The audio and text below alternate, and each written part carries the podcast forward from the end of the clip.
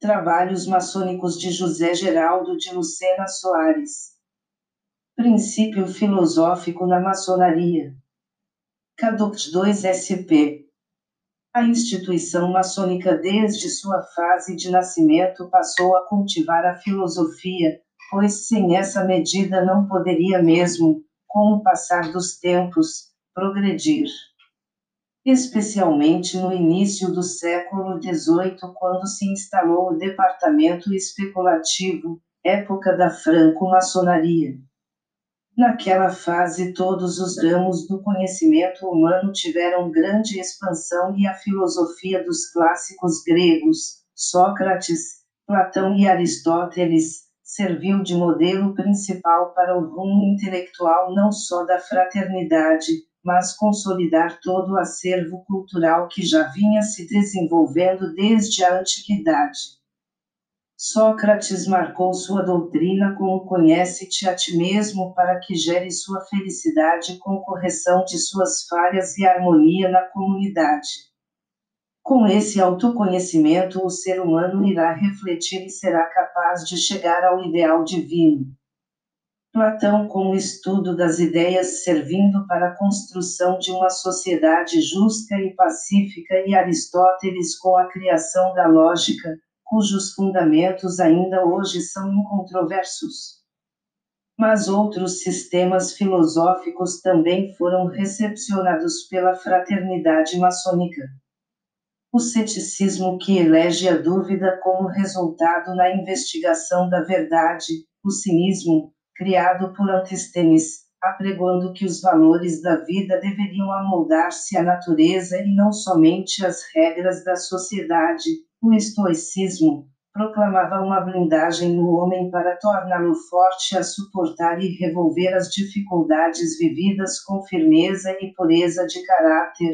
O epicurismo, buscando o prazer pelo exercício da virtude e a escolástica, pensamento cristão medieval que enaltecia a razão em consonância com a fé, na era moderna adotou-se também o racionalismo que realça o pensamento na razão e a lógica aristotélica como instrumentos para a cognição e descoberta da verdade. Só com estes elementos a inteligência humana é capaz de produzir um resultado correto da realidade. O empirismo doutrinando que todo conhecimento emana da experiência que se adquire com a vivência ao longo do tempo, surgindo daí o subjetivismo, o iluminismo do século XVIII, caracterizado pela concentração científica e da racionalidade com rejeição dos modelos políticos e religiosos daquela época, o liberalismo, preconizando a defesa da liberdade individual sobre questões econômicas, políticas, religiosas e intelectuais da intromissão indevida do poder público, o positivismo de Augusto Comte. Século XIX, que entende a predominância das ciências experimentais na investigação da verdade, como modelo, afastados conceitos ou versões metafísicas e teológicas dos temas estudados. Benjamin Stuart Mill, século XIX, desenvolveram a teoria do utilitarismo, segundo a qual as boas ações e regras de conduta conduziam a um prazer de utilidade para o seu próprio autor e, por via de regra, para toda a comunidade e o pragmatismo, doutrinado por Charles Sanders Peirce, de 1839 a 1914, que somente é aplicação de conceitos e princípios na vida real levaria ao êxito do empreendimento, pois seria a prova concreta dessas ideias de conceitos e princípios postas em prática. Outros ramos da filosofia são também aceitos, em maior ou menor extensão, dependendo da matéria em debate e a preferência do obreiro. Entretanto, o maior destaque estudado na ordem é a filosofia hermética, Oca e Balion, atribuída a Hermes Trismegistro, o três vezes grande. Segundo essa teoria, o hermetismo acabou derivando da alquimia, que buscava transmutar chumbo em ouro. No entanto, o sentido do hermetismo é mais profundo. Trata-se de transformar tudo o que é grosseiro em algo sutil. Assim, seu significado maior é transformar não os metais, mas os homens.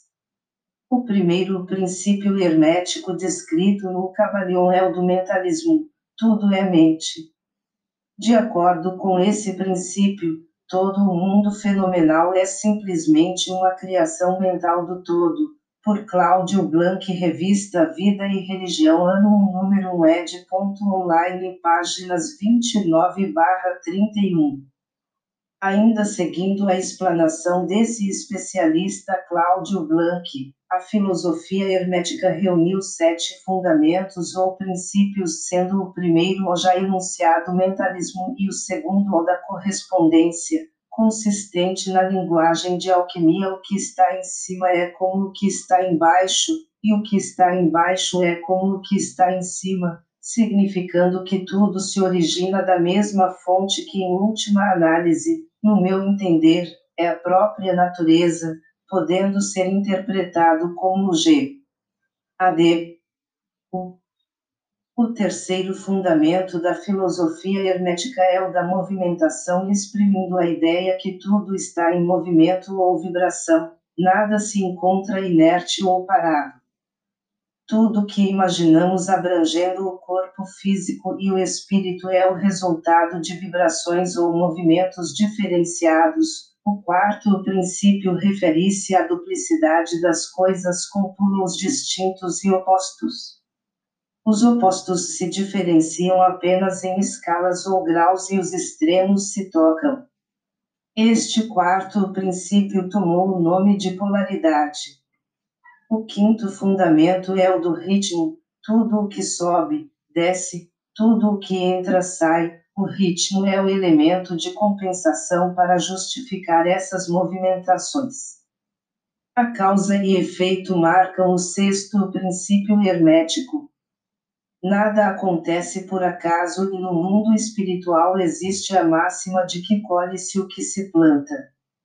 Se a plantação é de bondade, a colheita é, obviamente, de bondade. Se o plantio é de maldade, colher-se a maldade. Finalmente, o sétimo fundamento refere-se ao gênero.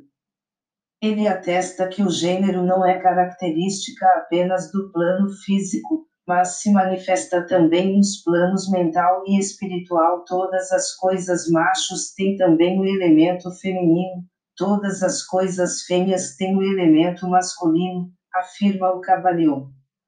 Sumados aprofundados os princípios herméticos permitiram ao estudante de ocultismo transmutar a mente, a razão da nossa evolução. Autor e obras já citadas. Este modesto trabalho é o terceiro de uma pretendida série sobre o primeiro artigo da Constituição do Grande Oriente do Brasil de 17 de março de 2007, é V mas com vigência a partir de 25 de junho de 2007 E.V. Conforme decreto número 0879 de 25 de junho de 2007 E.V. Emitido pelo Grão Mestrado Geral do Brasil Brasília DIF. O princípio seguinte é o da filantropia e poderá ser objeto de outras considerações. Autor: Irmão José Geraldo de Lucena Soares. Membro da Loja Fraternidade Judiciária 3614 Grande Oriente do Brasil. Mestre instalado, grau 33 do rito escocês antigo e aceito.